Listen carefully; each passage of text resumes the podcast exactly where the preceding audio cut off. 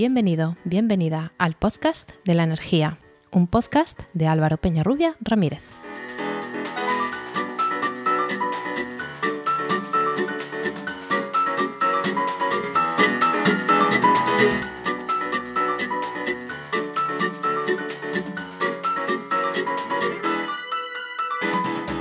Hola, hola. Recibid la bienvenida a este capítulo 8 de 20 de septiembre de 2001 de El Podcast de la Energía. Un podcast de Podcastidae, la red de podcast de ciencia, medio ambiente y naturaleza. Vivimos en la era de la información, esto es un tópico, pero es que gracias al acceso democrático a esta y a su correcto tratamiento y análisis, muy importante esto, podemos conseguir grandes objetivos, tanto sociales como profesionales o técnicos. Decía que es tan importante eh, el acceso a la información como tenerlo a sus herramientas de tratamiento. Y si hablamos de datos que están ubicados en el espacio, es decir, casi cualquier tipo de datos, estamos hablando de sistemas de información geográfica, o SIG, GIS por sus siglas en inglés. Estos no son nada nuevo, pero es cierto que en los últimos años estamos viviendo un espectacular auge en su aplicación en diversos campos. Para adentrarnos en los sistemas de información geográfica y, por supuesto, en sus aplicaciones en el campo de la energía, hoy tenemos en el podcast de la energía a Patricio Soriano Castro. ¿Qué tal? Bienvenido. Hola, ¿qué tal Álvaro? ¿Cómo estamos? Muy bien. Patricio es geógrafo y desarrollador, actualmente responsable del área de GIS y, de, desarrollo en GeoInnova. Bueno, cuéntanos un poquito más de ti, de, tu trayectoria, tu relación con GIS, eh, tu actividad profesional, lo que quieras contarnos. Bueno, pues nada, eh, después de un poco de la presentación que, me he hecho, ¿no? Como, bien dices, soy, soy geógrafo profesional. Bueno, estos últimos años estoy ya trabajando dentro del equipo de GeoInnova, llevando el equipo eh, de Sistema de Información Geográfica y, Desarrollo. Pero bueno, he estado trabajando, mi carrera profesional he estado vinculado desde siempre eh, a nivel principalmente instrumental con, los sistemas de información geográfica. He pasado por diferentes temáticas. bueno, pues, mi interés comenzó desde la carrera. Parece un poco raro, pero empecé con todo el tema de análisis de territorio antiguo, del tema de historia, que, hay una carencia de información, ¿no? Como conocéis, y, este apoyo en las tecnologías pues puede ayudar un poco a conocer a nivel de, aspectos relacionados con el, poblamiento prehistórico, eh, captación de recursos, acceso, eh, ruta óptima. Y es un poco cuando empecé a trabajar con temas de ese. Luego pasé también a, estar muy vinculado con la administración pública en aspectos con temas territoriales, planeamiento urbanístico, urbanístico temas de gestión de vivienda, incluso con temas patrimoniales, pero bueno, el SIG seguía estando ahí como, base, como fundamento.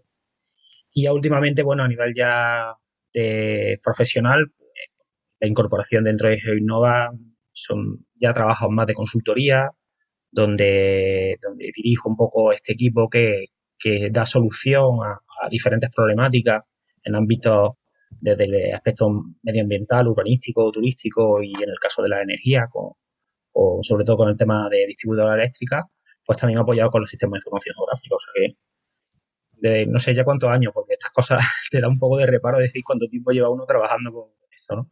Pero bueno, este tipo de herramientas siempre me ha llamado mucho la atención, el tema del territorio, cambio en el territorio, cómo se gestionan, ¿no? Y los sistemas de información están ahí como, herramienta fundamental para, para todo este tipo de análisis que, que has comentado. Bueno, pues hemos nombrado ya muchas veces la palabra SIG. Bueno, SIG o GIS, no sé cómo prefieres decirlo tú. Bueno, yo normalmente digo SIG, no me sistema de información geográfica, SIG, bueno, depende un poco de dónde esté y lo comentas también, mucha gente hace el tema por, la, por la abreviatura en inglés, ¿no? De, de GIS o GIS, bueno, yo digo, normalmente suelo decir SIG o sistema de información geográfica. Sobre gusto, ya un poco cada uno. Lo hemos nombrado muchas veces ya, pues haznos una aproximación, yo he dicho una línea, ¿qué es un sistema de información geográfica? ¿Qué lo compone?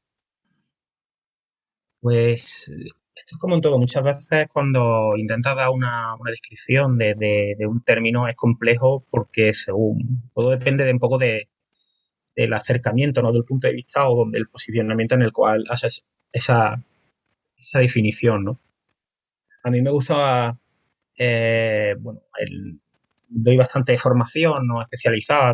en Genova tenemos esta línea de, una línea también muy, muy potente de formación a nivel de, de, vinculadas con todo el tema de herramientas espaciales y cuando hacemos una introducción a, una definición de los SIG, a mí me gusta siempre un poco hacer una triple definición, ¿no? Y un poco aportando a donde de cada uno venga, ¿no? Tenemos desde la, el propio software, no sé, como tal, que se llama Sistema de Información Geográfica.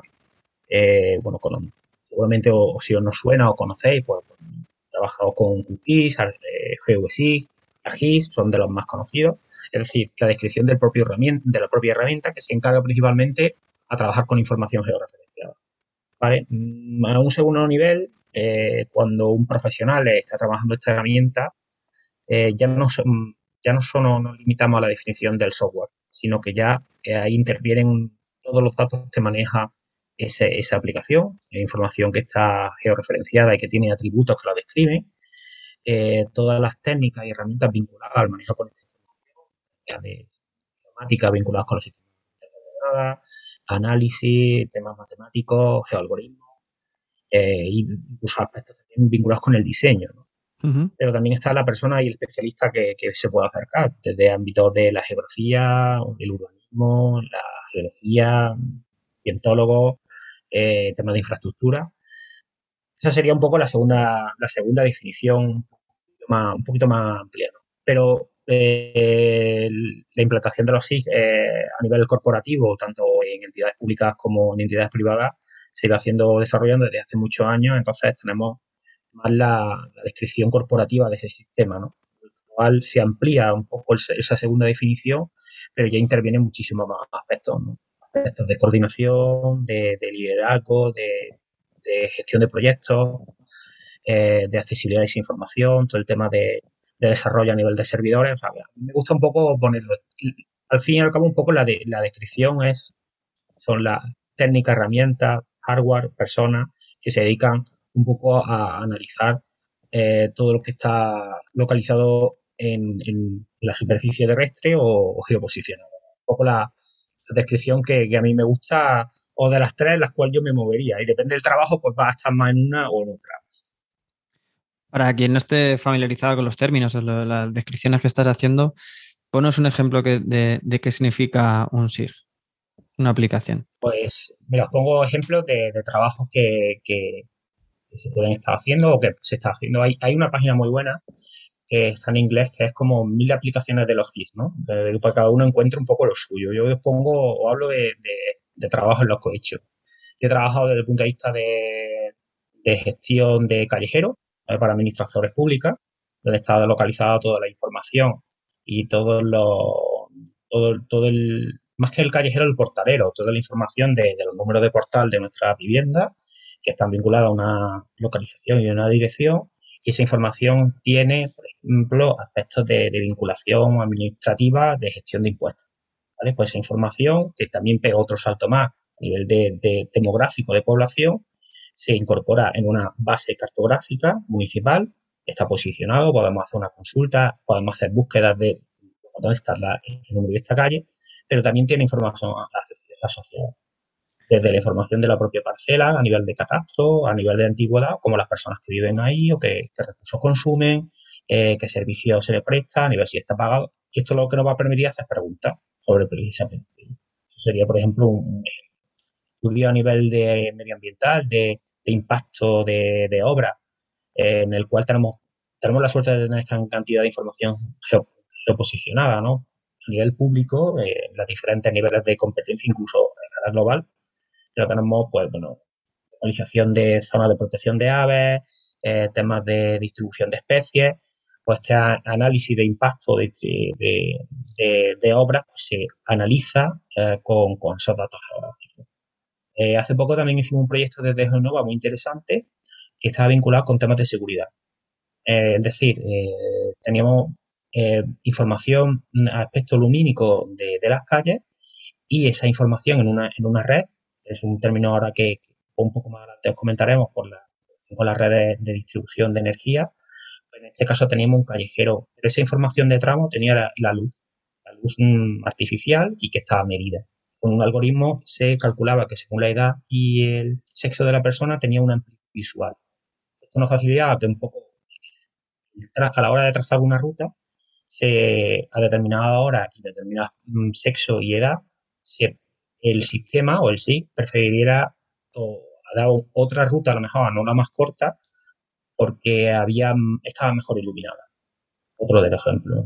A nivel de, de, temas de este momento de todo lo que es geomarketing también, ¿no? De dónde se localizan determinados, eh, pues, un gimnasio o una farmacia eh, vinculado con temas demográficos. Tenemos todo lo que son las distribuciones censales, la información de la población, las novedades, pues esto está vinculado y se, son trabajos de geomarketing. Pues son algunos de los ejemplos que, se trabajan los, los que se manejan los sistemas Sí, por, mm, voy a simplificar un poco.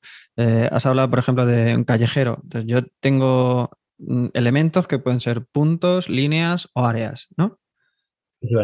Que los posiciono en cualquier punto del espacio y a esos puntos les asocio unos atributos, ¿no? Se llaman. Exacto. Y esos atributos puede ser, un punto es mi portal o un área que dibuje la superficie de mi edificio y en esa eh, a ese elemento área yo le relaciono una tabla de atributos, que puede ser el listado de, toda, de la renta per cápita de mi edificio, de la edad de cada una de las personas que viven o de las aficiones, y es que las tenemos, eh, bueno, seguramente Google lo tiene, ¿no? Registrado, pero bueno. bueno, Google tiene todo. cualquier dato eh, asociado a ese punto, a ese, espacio que es mi edificio, ¿no?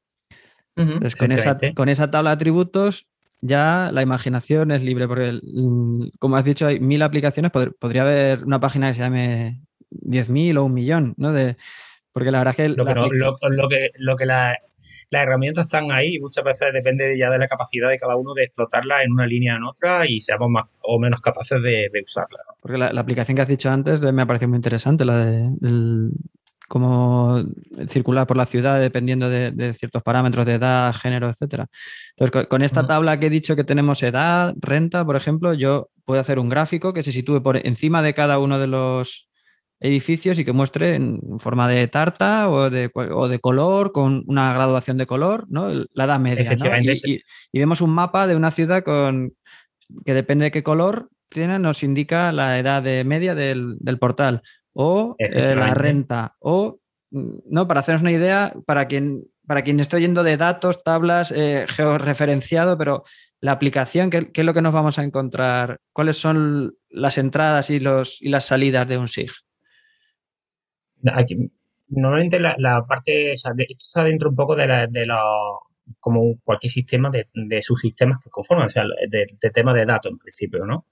Los datos pueden ser eh, han dicho, puntos, línea y polígonos, que es lo que se llama un modelo vectorial, en ese aspecto, que es una reducción de la, de la realidad a líneas, puntos y polígonos, en el cual pues tener una línea puede ser un cauce de agua, puede ser una vía, puede ser una carretera, puede ser una línea de tensión, los elementos puntuales, esa, localización de especies, un árbol, eh, una tienda, y a nivel de polígono, pues podemos tener un barrio, o país, eh, o distrito censal, o de captación. Eso sería un poco la información que, tenemos. Y luego, como bien dice, todo esto está detrás a nivel de base de datos o a nivel de tabla y de atributos, en el cual nos va a permitir que lo que yo busque en una tabla se nos represente en el mapa y lo que yo consulte y vea en el mapa se me representa en la tabla en atributos.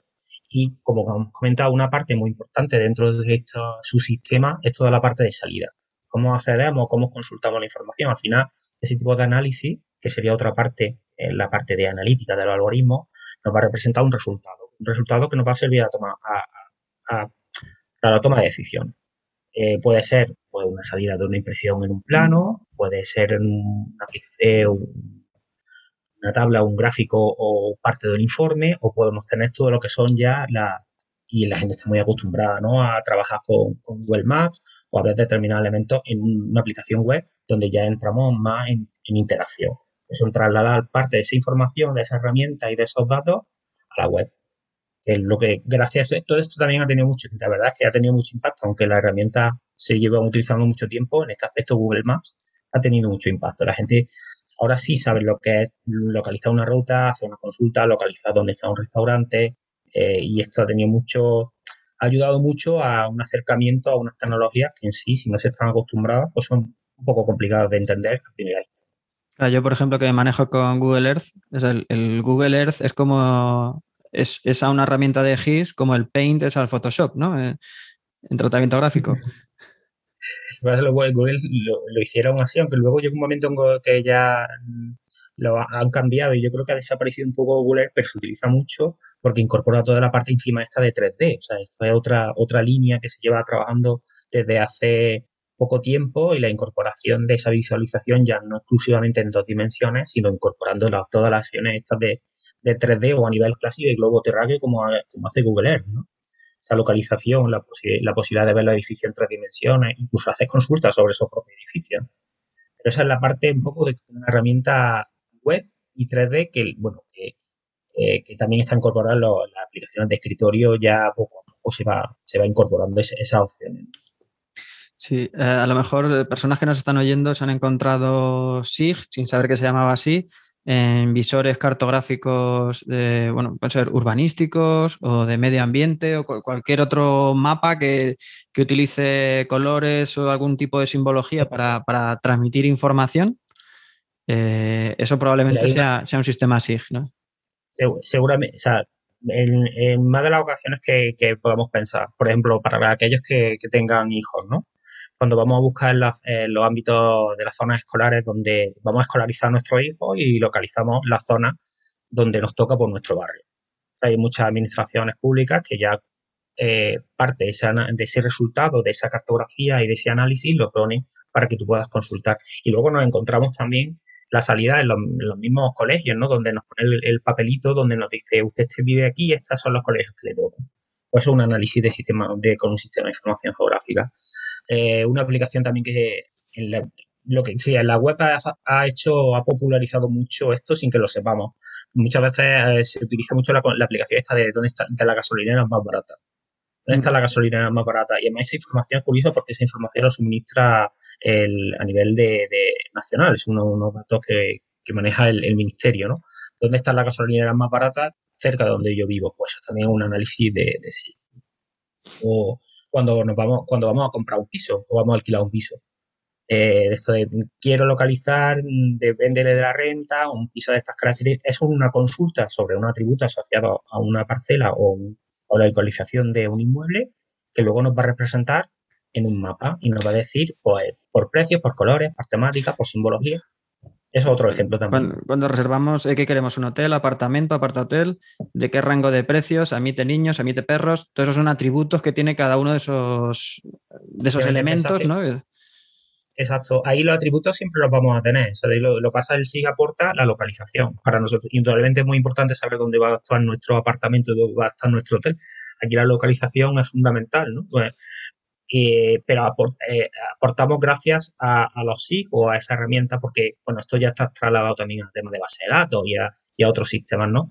Pero incorporamos esa visualización que nos, que nos ayuda a la toma de decisiones. En este caso puede ser desde unas vacaciones hacia dónde van dónde se va a construir una autovía o por dónde vamos a hacer una, línea de tendido eléctrico. Pero al final son decisiones con apoyo visual, en este caso un, elemento como puede ser un mapa y una situación, nos va a ayudar a, la toma de esas decisiones, que es un poco la filosofía de todo esto. volviendo al caso que decías de, escolarizar, eh, no sé con qué procedimientos se hacen las líneas que, describen cada uno de los distritos en los que se divide una, ciudad, un pueblo, ¿no? Para, para escolarizar en un centro u otro. Pero con un sistema SIG, si conocemos la edad de, los censados, podríamos ver dónde, o sea, prever cuánta demanda va a haber y calcular unas distancias medias a los centros y hacer un análisis de datos eh, situados en el espacio que, nos van a ayudar a tomar decisiones. ¿no? Efectivamente, una, así lo que se hacen son gestiones de recursos. Es decir, si nosotros tenemos la población vinculada como una administración que tiene todo lo que es el padrón y el censo asociado y posicionado en, una, localización, ya sea una vivienda, una casa, cuando nos empadronamos, nos geolocalizamos, por decirlo de una forma, en un sitio. Yo estoy, si yo vivo en Córdoba, pues estoy empadronado y vivo y estoy posicionado en Córdoba. Entonces, mi hijo o la familia, todo el mundo estamos localizados en un sitio. Ese dato lo tiene, en este caso, la administración y hace ese análisis de, de decir, bueno, qué edad, qué personas van a escolarizarse o qué a nivel sanitario, ¿no? hemos visto todo el tema de, del COVID, ¿no? De cómo se organizaba la distribución, la, el tema de las vacunaciones. Pues esa herramienta o ese tipo de análisis no es que antes no se pudieran hacer, indudablemente, porque se hacían. digo, hay el primer análisis sí que se conoce, es de a finales del siglo XIX en, Inglaterra sobre un tema de una detección de, de, una de cólera, de un mapa muy famoso, pero eh, las herramientas que tenemos ahora nos permiten manejar ese volumen de, información o, por ejemplo, otros recursos que se utiliza para todo el tema de la gestión de ayuda agraria, que se conoce como el SIGPAC, ¿no? Todo eso, todo, todo nuestra, a nivel nacional y a nivel europeo, todo eso está en parcela y que tiene información, información asociada, que está vinculada con el tema también de cultivo y que está vinculada, que, que ahí va a, depender la ayuda aspecto. Eso también es, análisis SIG. Sí, ahí la verdad es que eh, yo por mi trabajo eh, trato con propietarios de, terrenos que pues depende de la edad o del nivel de formación, pues tienen más o menos control de las herramientas tecnológicas o de, conocen catastro y demás. Pero hay que decir que la, permeabilidad que tiene eh, SIGPAG en el mundo agrario, agrícola, es tremendo. Como está vinculado a ayudar de PAC, a, qué parcela depende de quién, eso es, impresionante. El control que algunas personas que a lo mejor no, dominan otras facetas tecnológicas, eh, con SIGPAG eh, se manejan perfectamente.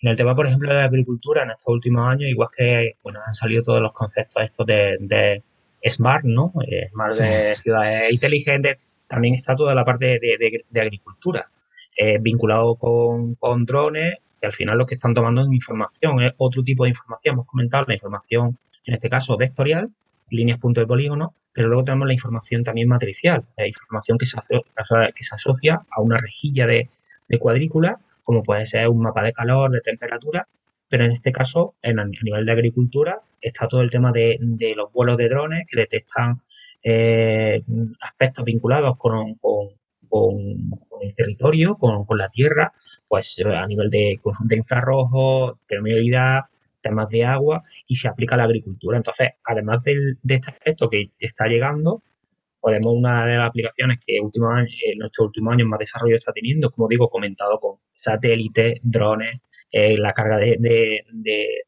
de, aparatos para, para de, de, sensores, pues el tema de la agricultura. Y ahí también se, encuentra el tema de SIG como análisis con otro tipo de capas, mm, como digo, en este caso se llaman información raster, donde la información está asociada a una cuadrícula con un valor, que permite hacer unos tipos de análisis. Son los tipos mapas esos de temperatura, por lo que hemos pasado ahora de calor, ¿no? Esos, esos gradientes de color, pues es otro recurso más, otra entrada de datos dentro de un sistema de información geográfica. Y ya si hablamos a nivel de subir, pues ya tenemos toda la parte de satélite, de doble parte, bueno, esto es un mundo... Un mundo tremendo. Eh, un mundo tremendo, sí, la verdad que sí. Pero el detalle puede ser eso, como un agricultor ya puede incluso aplicar estas tecnologías o, se lo, o la parte de ingeniería en, agrónomos puede aplicar también estos conocimientos y, estas herramientas. ¿Cuánto crees que se utiliza el SIG a la hora de, las decisiones públicas, de, decidir políticas de actuación de una administración? Porque hemos visto que visores hay muchos y son muy útiles para la sociedad y para, para las empresas, pero a nivel de, gestión y de, decisión, ¿crees que se utilizan ya no solamente tener el mapa y localizar cosas, sino el análisis en profundidad y hacer esos mapas de calor, ese tratamiento profundo de los datos que, analice un poco más allá, más allá de la simple representación? Mm, el, manejo de esta información, por ejemplo, o sea, mm, desde el punto de vista de los sistemas información, yo, yo que, el, el caso que conozco más antiguo, por ejemplo, a nivel medioambiental, aquí en Andalucía, bueno, creo que se llamaba el SINAMBA, me parece, era uno de los primeros sistemas de información geográfica que había a nivel de, ambiental y de los más potentes. O sea que mm, eh, en este aspecto sí, la, sí es que la administración pública eh, tomó mucho, o sea, mucho, tomó la iniciativa a la hora de incorporar. También pensamos que produce mucha información y que tienen disponibilidad de manejar mucha información, pero que el uso de dentro de las administraciones es frecuente. Indudablemente hay una formación, hay unos técnicos, una especialidad. Ahora con todo el tema de, incendios que estamos tomando, la decisión de esa información, de, cómo se, manejan los retenes de, incendios, la infraestructura, esa información está gestionada con sistemas de con datos, con, con, con con, con todos los recursos y de la decisión de dónde hace un desplazamiento de población a, nivel de, emergencia estamos hablando, o sea que puede haber algo más, más perentorio, o sea, más, con más prioridad que puede hacer sofocar un incendio, mover la población que está relacionada. Pues esa información se maneja con un SIG a diferentes escalas, a nivel, por ejemplo, europeo, con temas de satélites, y esa información que se, que se, que se usa para la toma de decisiones. La planificación urbanística también. O sea, la planificación basada en la necesidad de carga, de edificación, de, dotaciones de una ciudad, eh, era un, documento que se manejaba con CAD, con los archivos, los, los, famosos, los famosos CAD, a nivel de, de plasmación, pero esto se ha incorporado también y la toma de decisiones sobre qué zonas se van a poner en carga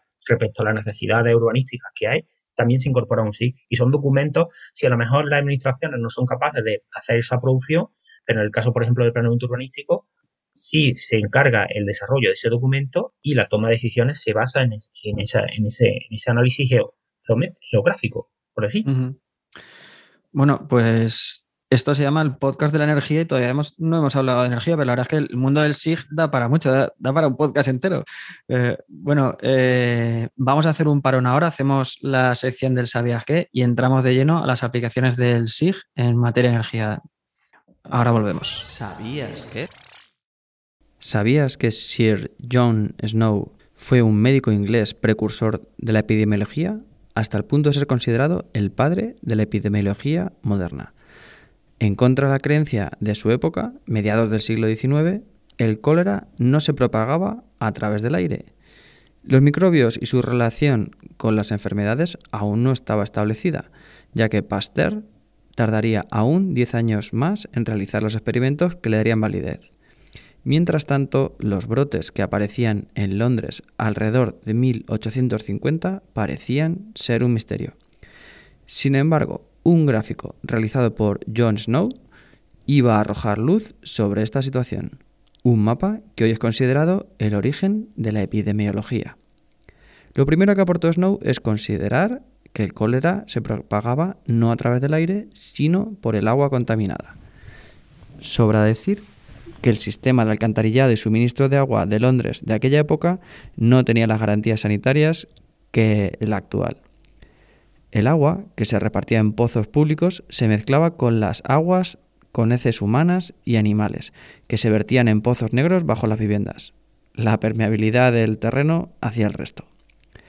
Para demostrar su teoría, Snow registró desde 1854 las 578 muertes por cólera del barrio del Soho y construyó un mapa centrado con las 13 fuentes existentes.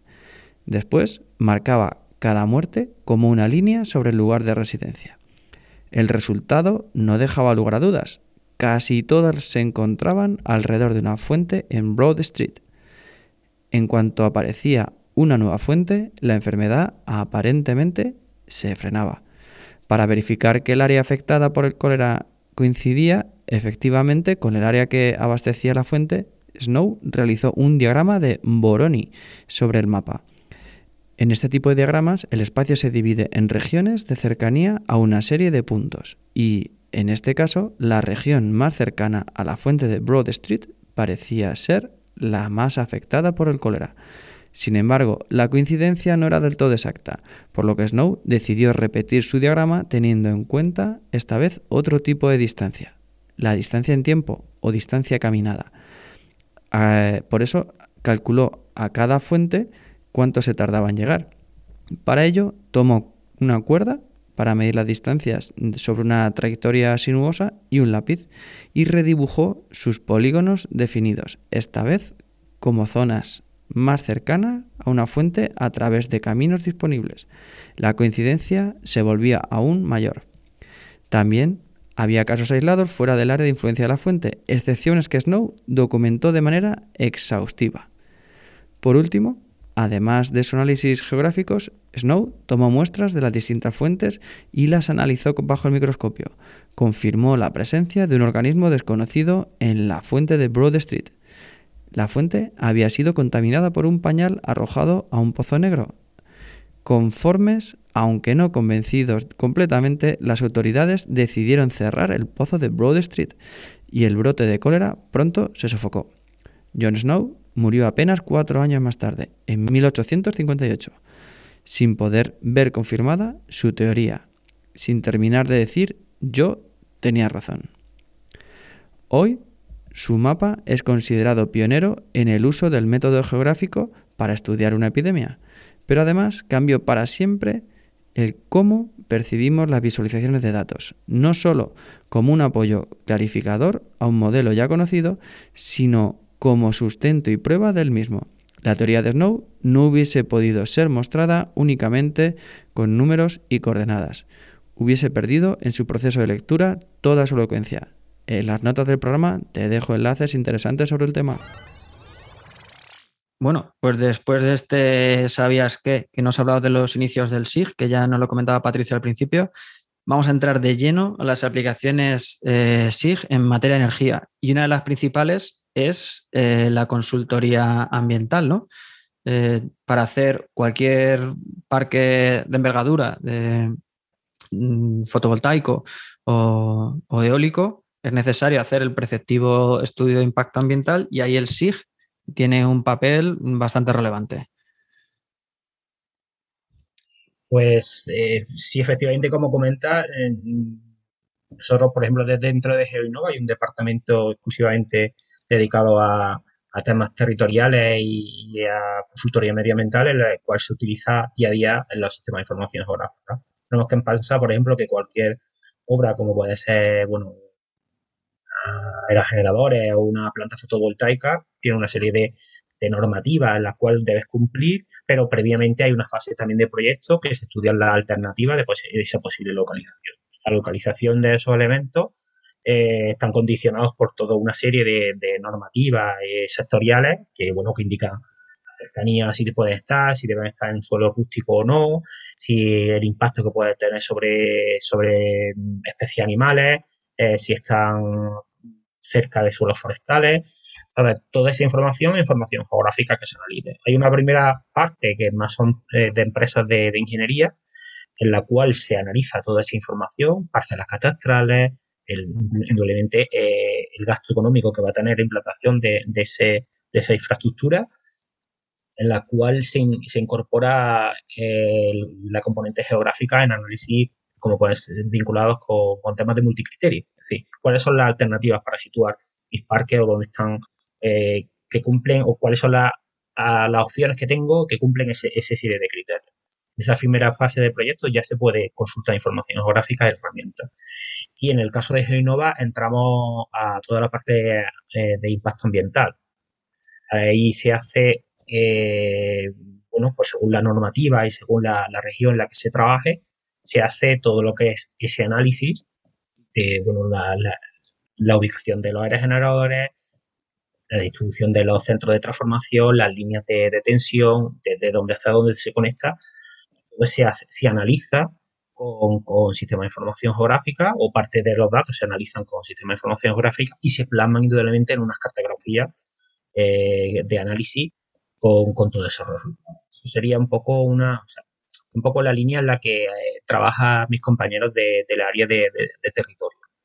En el caso de, la energía y un poco en las que quizás pueda hablar un poquito más mm, desde, desde, mi área, pues trabajamos, eh, tenemos un, SIG específico eh, orientado a, empresas de distribución de energía eléctrica que, se llama QElectricis. Bueno, para, vamos a hacer un paréntesis, aunque ya lo hemos dicho aquí en, otros capítulos y, más o menos habrá gente que lo, que lo sepa ya, pero el, mercado de la electricidad se, descompone en cuatro actores. El primero es la, generación, que es muy plural, ¿no? Hay desde pequeños hasta grandísimos generadores. Después está la red de transporte, que es monopolio de red eléctrica, que es una empresa que era pública y, ahora es, tiene capital público, pero es privado, bueno, público-privado, y es quien lleva las líneas de alta tensión. Después está la red de distribución, que son las que llevan ya en media o en baja tensión hasta, hasta los puntos de consumo. Estoy generalizando. Y, después ya está la comercializadora, que es lo único que hace es contarlos, bueno, contar no, le pasa la lectura a la distribuidora, le pasa la lectura de los kilovatios hora que hemos consumido y nos hacen la factura. Básicamente son empresas que, cobran, pero gestionan esa energía, pero quien nos la pone en, el, en la puerta de nuestra vivienda es toda esa red anterior. Entonces, de lo que vamos a hablar ahora son de las empresas distribuidoras, que son esas que llevan desde la alta tensión, desde la salida de las subestaciones, hasta la puerta de nuestra vivienda, hasta nuestro contador. Que esas hay, mm, pues las grandes, está el grupo Iberdrola, que es eh, y de distribución, eh, e-distribución de, de Endesa. Y luego hay son, tienen la mayoría del territorio, pero luego tienen, hay otras muchas pequeñas distribuidoras, ¿no? Y esas creo que son las con las que trabajáis vosotros, que, son unas cuantas. Efectivamente. Son 13 aproximadamente, son algo más de 300 y algo de, pequeñas y medianas distribuidoras. Que la mayoría son, son muy históricas, claro. O sea, las redes son desde que se crearon hasta hoy día han mantenido esa, esa propiedad y algunas tienen cientos de años, ¿no? Bueno, más de, más de 100 años. Sí, sí. Vienen también de, de productores de energía basados, por ejemplo, con temas de hidráulica, de, presa y que se y han ido un poco y tienen su propio ámbito geográfico de distribución. Normalmente, bueno, están asociadas eh, en, tres o cuatro grandes asociaciones de medianas y pequeñas distribuidoras y en muchas de ellas también forman parte de cooperativas.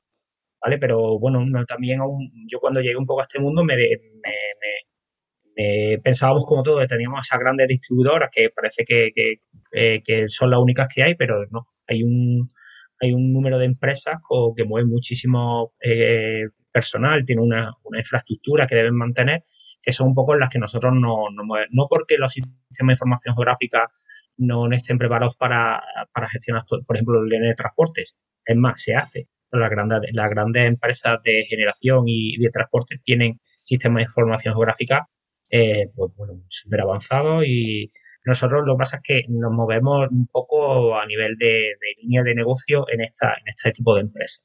las grandes tendrán sus, propias herramientas, ¿no? se, han diseñado esas bueno, eh, efectivamente están o, se apoyan en software eh, mm, en bueno de una gran envergadura, envergadura con desarrollo específico sobre sobre ello pero bueno a otras a, diferentes escalas no dejan de ser o tener las necesidades que, puede tener una pequeña distribuidora. Esto, lo único que tenemos que el volumen de, de, activos, pues indudablemente lo mismo una gran distribuidora eh, que una distribuidora que se mueve a nivel, municipal. Pero bueno, los datos son los mismos y las necesidades son, son las mismas. Por, sobre todo porque en el ámbito de distribución están regulados, las condiciones son las mismas para todos. Y aunque ya por lo que hemos venido hablando se puede imaginar más o menos, eh, cuéntanos cuáles son las necesidades que tiene una de estas empresas distribuidoras de energía eléctrica que puede cubrir un SIG. Pues mira, principalmente esto viene derivado del modelo de, modelo de datos en el cual se puede trasladar toda esta red de, líneas de alta, media, baja tensión, centros de transformación, acometida, todo lo que son los transformadores. Mm, eh, desde el punto de vista de, informático, traducimos como cualquier, como en cualquier caso, eh, a un modelo que podamos gestionar, eh, con el cual podemos gestionar esta información. En el caso concreto de, esta información, hemos hablado en la parte, la primera parte de lo que son modelos, esos modelos raster, esos modelos vectoriales, pues esto no deja de ser un modelo de líneas, puntos y polígonos. Sabemos que todas las líneas corresponderían con, líneas de alta, media, baja tensión, por ejemplo, las acometidas serían puntos, eh, pero bueno, normalmente trabajamos con línea y puntos, aunque bueno, podemos utilizar otras geometrías. Y esto se traslada a una red. En este caso, una red con una topología, es decir, con una consistencia en la cual se conectan unos a otros y eh, podemos hacer analíticas sobre, sobre esos recursos. Esto a nivel un poco más teórico. También es interesante que se conozca este sistema de, red topológica mm, por, por, las opciones que tenemos. Una, un diario es sigue siendo una red. Esto es lo que nos va a permitir movernos de A a B o pasar por la tienda que tengo que recoger algo. Se, utiliza mediante ese sistema. Sin embargo, estos sistemas son bidireccionales. En el caso, eh, la diferencia está que con la energía, igual que no con, con el, todo el tema del agua o la fibra, pues tenemos redes, pero son redes unidireccionales la, nuevamente la electricidad va a ir de un transformador a una cometida, no va a volver, el agua va a ir de un sitio a otro por los efectos, en este caso, de presión, de la tensión, de, la gravedad, y la fibra pasa igual. Y esto es lo que este subconjunto de, datos de carácter vectorial tiene unos algoritmos y unos procesamientos específicos que lo manejan también los sistemas de información Entonces, dentro de, esta primera representación gráfica que hemos hablado, ¿no? De cómo modelamos, también tenemos todos los datos asociados.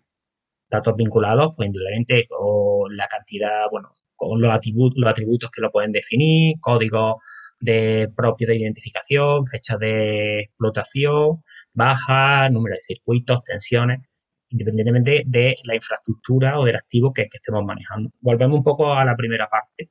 Un modelo, una representación sobre la realidad y unos atributos asociados que va a requerir una serie de, consultas. Y en el caso que me comenta directamente del tema de la distribución, pues bueno, las primeras necesidades que se encuentran la, este tipo de empresas, la distribuidora, es la gestión de sus activos. Es tener, tener un, inventario fiable de. Efectivamente. Un referenciado y situado en un Efectivamente.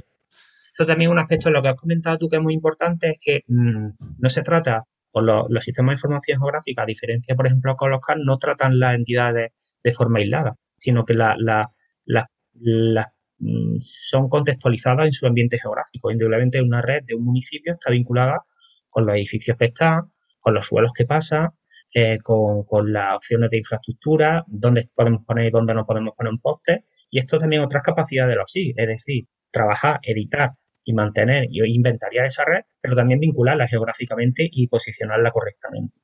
Entonces, eh, esto será un poco por, por qué es interesante o por qué las empresas entran en la parte del sí. Y luego entramos indudablemente en toda la parte de análisis.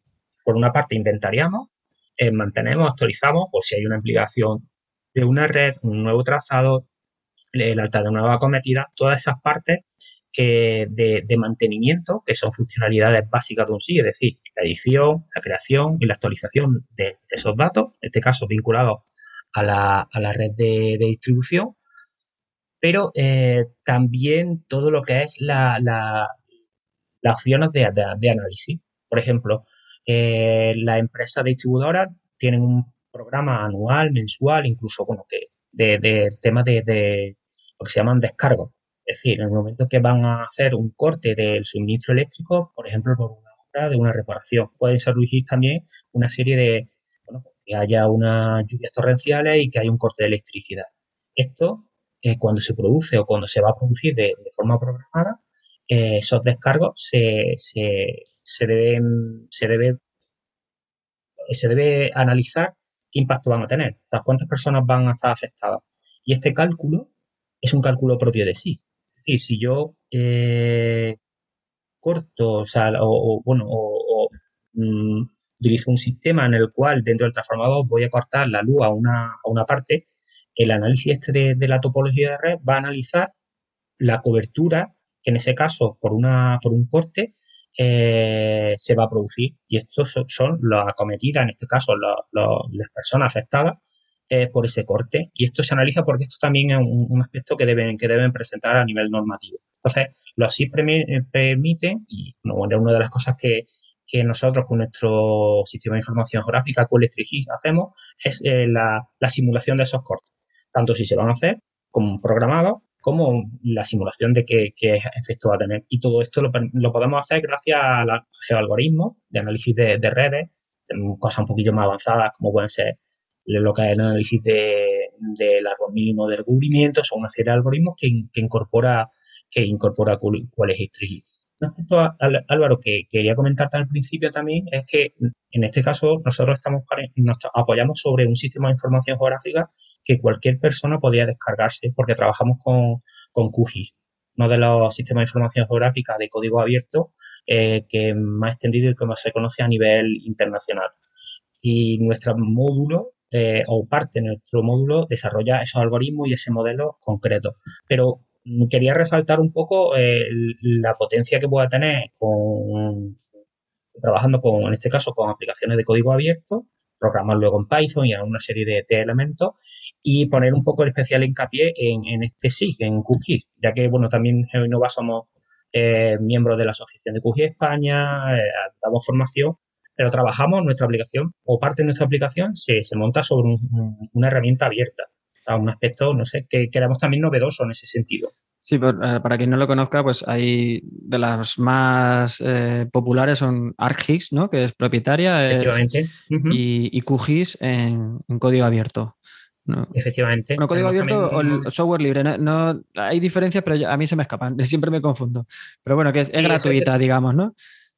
Bueno, más, que el peso, más que el concepto de gratuito, es creo que es lo que, muchas veces peor ha venido a, todo este tipo de sistemas, ¿no? O sea, digo, yo prefiero un poco hablar de, software de código abierto, es decir, en el cual no hay una restricción a que tú eh, accedas, eh, veas el código, lo modifiques, lo transformes y lo adaptes, que es una de las cosas que nosotros hemos hecho.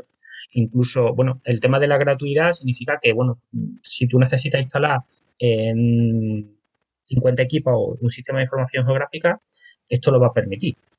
Pero más que concepto de gratuito, porque indudablemente hay una línea de, hay empresas como en, nuestro caso que trabajamos sobre software, tienen una línea de negocio y, bueno, y, hay un, personal que mantener y una persona porque la línea de negocio está a nivel de desarrollo específico, eh, de evolución de esos sistemas, de soporte. Pero bueno, yo prefiero, yo prefiero un poco más el concepto eso de software de código abierto, como, en el caso de ni todo el software de código abierto es gratuito, ni todo el software gratuito es de código abierto. Efectivamente, nosotros, por ejemplo, pues la instalación de QGIS en cada equipo lo, lo, puedes hacerlo sin necesidad de, contratar a ninguna empresa. Sin embargo, un desarrollo específico, un módulo, pensamos, nosotros conectamos toda la información con una base de datos corporativa, incluso tenemos un apartado web de visualización, de acceso a personas que ya no tienen responsabilidad de edición. Entonces, todo esto va en un sistema mucho más amplio. Pero un concepto eh, importante, ¿no? Un poco por la... Eh, es otra forma de, desarrollo y otra, y otra línea que dan una amplitud y una libertad también a la empresa. Es decir, si, si la empresa que me contrata o contrata en mi sistema de información geográfica en algún momento quiere contratar a otra empresa o desarrollar por sí misma porque ha formado a su, a su personal y, y evolucionar y, o, mejorar la aplicación o modificar, lo puede hacer, que es una de las opciones que el software, en este caso propietario, pues no lo deja un poco más limitado. Sin, para nada sin menospreciar cualquier software propietario porque hay productos potentes muy buenos y hay grandes recursos dedicados y por eso son programas muy buenos y tiene su precio indudablemente. Me llama la atención porque, claro, yo inmediatamente he pensado en, los, en un inventario y que podría ayudarnos pues, tanto al mantenimiento preventivo, ¿no? Porque sabemos que partes de la red son más antiguas, se pueden prever eh, obsolescencias y puedes hacer un plan de mantenimiento o un mantenimiento correctivo donde has tenido una avería y conoces perfectamente qué elementos tienes. No sé si también podemos tenemos datos, por ejemplo, a qué cotas se encuentran, porque eso a veces cuando hay obras también en las calles es un, es un punto importante, porque en la mayoría de sitios eh, actualmente se, desconoce cómo van las redes. Y pues más o menos por aquí hay, sabios del lugar, y pues, que se, o, sea, yo te lo digo eh, conociendo el caso, ¿eh? de redes que se pasan del conocimiento de padres a hijos, redes de saneamiento que, que había ahí una estirpe que se se pasaban el conocimiento de padres a hijos y, sabían por dónde iba cada, cada, elemento de la red, pero eso cuando tienes que hacer una obra, cuando falta esa persona, desde luego lo, has perdido. yo estaba pensando en, esa aplicación del GIS, pero no imaginaba que también eh, hacéis aplicaciones en cuanto a cálculos eléctricos.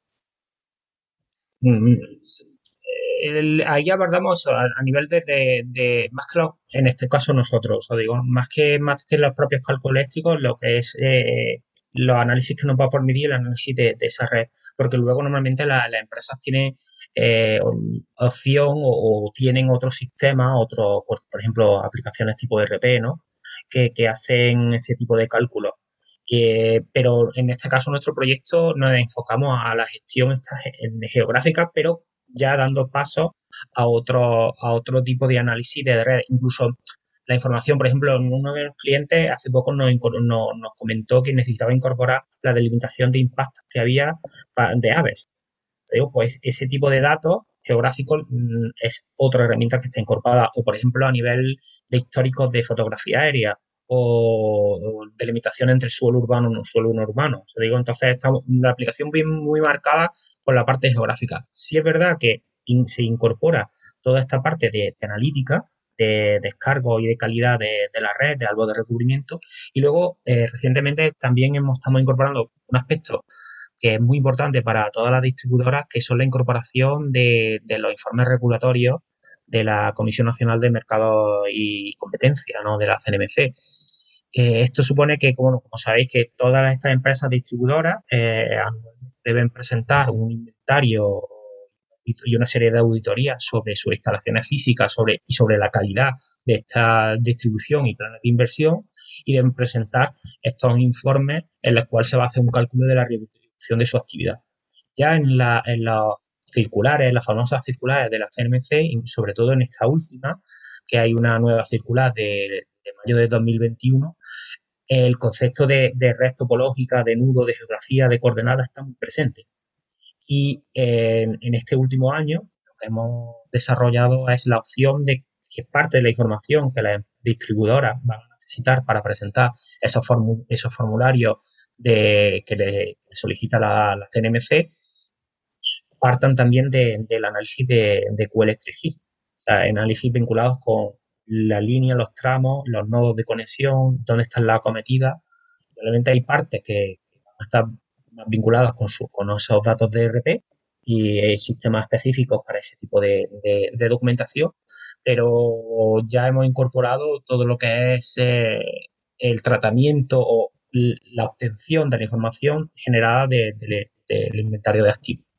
Para nosotros ha sido también un esfuerzo en estos últimos años, muy en, una estrecha relación con, los clientes y que, bueno, ha dado como resultado esta, estas opciones que crecen un poco, la información de también, toda la salida de, informes eh, vinculados con, con, el posicionamiento.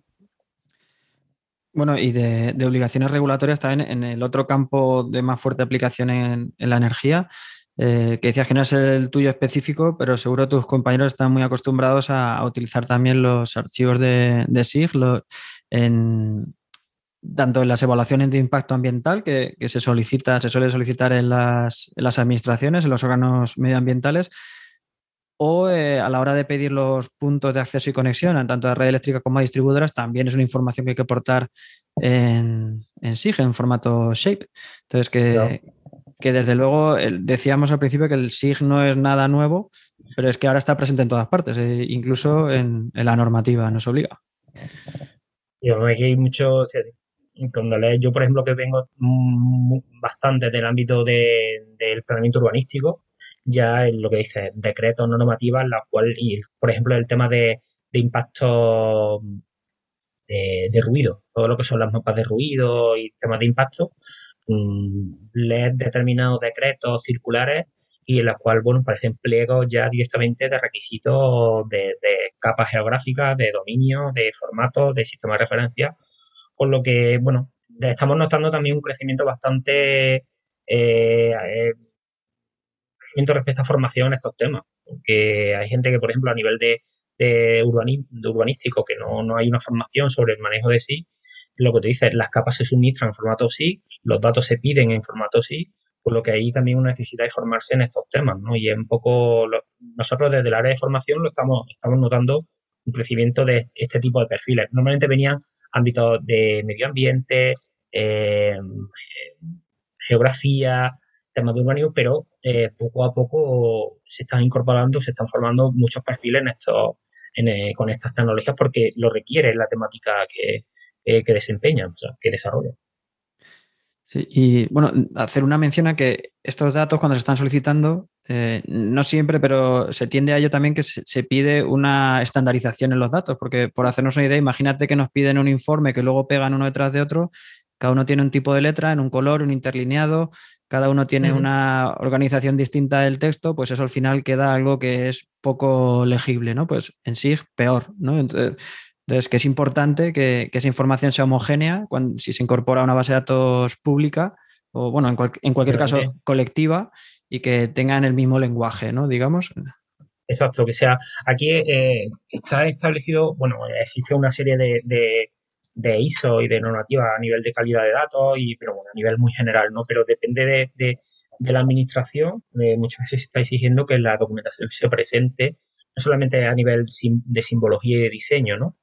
Para que sea comprensible la salida, sino que el dato en sí se presente con unos modelos. Podemos tener, por ejemplo, eh, una misma provincia en la cual va a recibir la información una diputación, de, imaginaros, bueno, eh, por ejemplo, todo lo que son la infraestructura, lo que son las encuestas y la infraestructura de, equipamientos eh, locales, eso tiene que, que, o sea, que tiene luego una transferencia a nivel de ministerial, tiene unos modelos de datos exigidos. Eh, mm. Hubo una época en la cual se desarrollaron muchos sistemas de información geográfica vinculados con esa encuesta y esos modelos porque al final van a ser también información que la administración pública va a analizar para el tema también de, distribución de riqueza, ¿no? Depende de las necesidades que hay a nivel de infraestructura. Y esto debe tener un modelo, no podemos presentar el modelo cada uno como, queramos. Eh, igual que presentamos unos formularios y unos formatos para instanciar y para hacer una, documentación pública, a nivel de presentación de resultados, eh, se tiende a, ya regular. O sea, digo, muchas veces antes, hace unos años, pues bueno, dejaba un poco eh, la gente que llevaba un poco más avanzada, los formatos que presentaban eran un poco los que, los que con los que trabajaban, pero se está, se está trabajando mucho en lo que son los formatos interoperables, formatos abiertos de, distribución de, esta información, igual que, puede pasar en cualquier otro tipo de conjunto de datos textual. ¿no? Pues esto también está, eh, muy, está muy, muy estrechamente ligado con, la actualidad y, y, todo lo que nos aporta la, la, cualquier trámite digital. ¿no?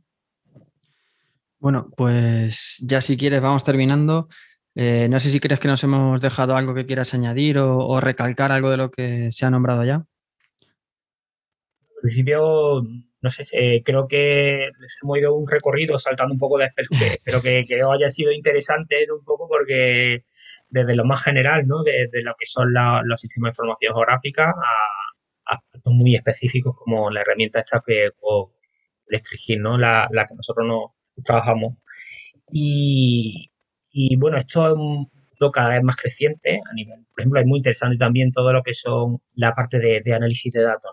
Otro un aspecto que no hemos comentado, que esto también daría casi para un podcast eh, específico, todo lo que son los famosos temas de los perfiles que hay de, científico de datos y cómo se integra la programación en el manejo de grandes volúmenes de información, en el cual también el dato geográfico es importante, ¿no? Y, otra línea que, se está aplicando mucho a actualmente dentro de la empresa y se, y se manejan, ¿no? De dentro del, de, dentro del, del, ámbito de la distribución eléctrica o del tema de la energía, están las famosas también, volvemos otra vez al concepto este de smart, ¿no? Están las smart grid, ¿no? La monitorización de toda la información para la toma de decisiones, y la cual un poco la situación es, es fundamental, ¿no? Pero bueno, como digo, esto casi nos da para, o, daría para que otro sí, con, Y con, la integración del, autoconsumo y de la, generación distribuida también va a ser un reto importante para las distribuidoras y eso, como dices, da, para otra charla. por mi parte creo que espero que nada más. Pues nada, eh, dinos dónde podemos encontrarte.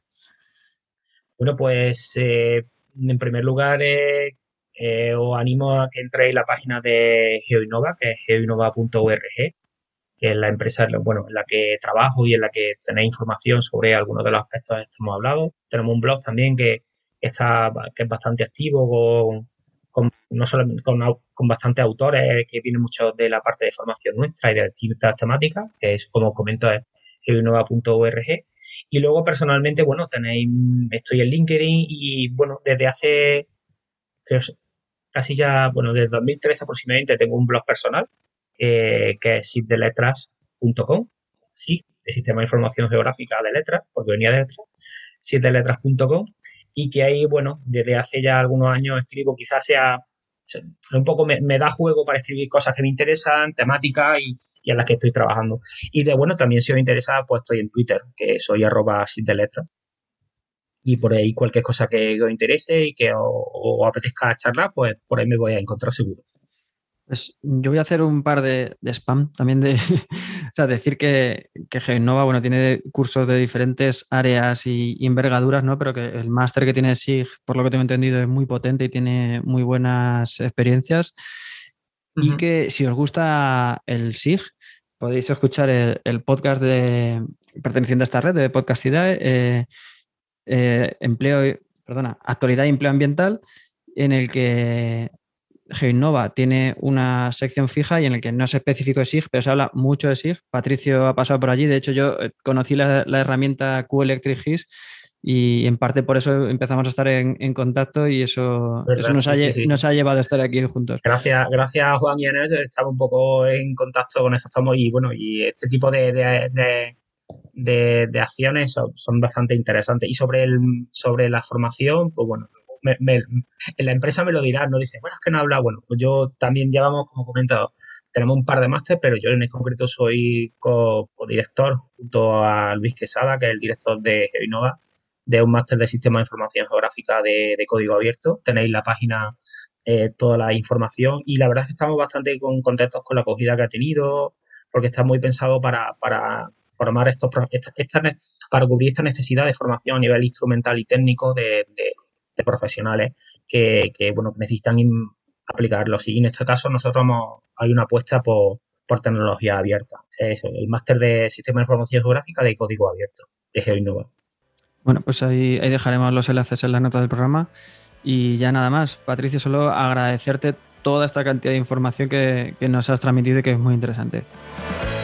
Pues nada, Álvaro, a ti por, por, por, la invitación y la verdad es que ha sido un placer poder estar o que me deis tiempo para hablar de cosas como que me, que me llaman mucho y que me apasionan como todo el, todo el tema esto de la información geográfica y, de los sistemas de información. Pues nada, muchas gracias. Seguimos hablando del tema. Luego.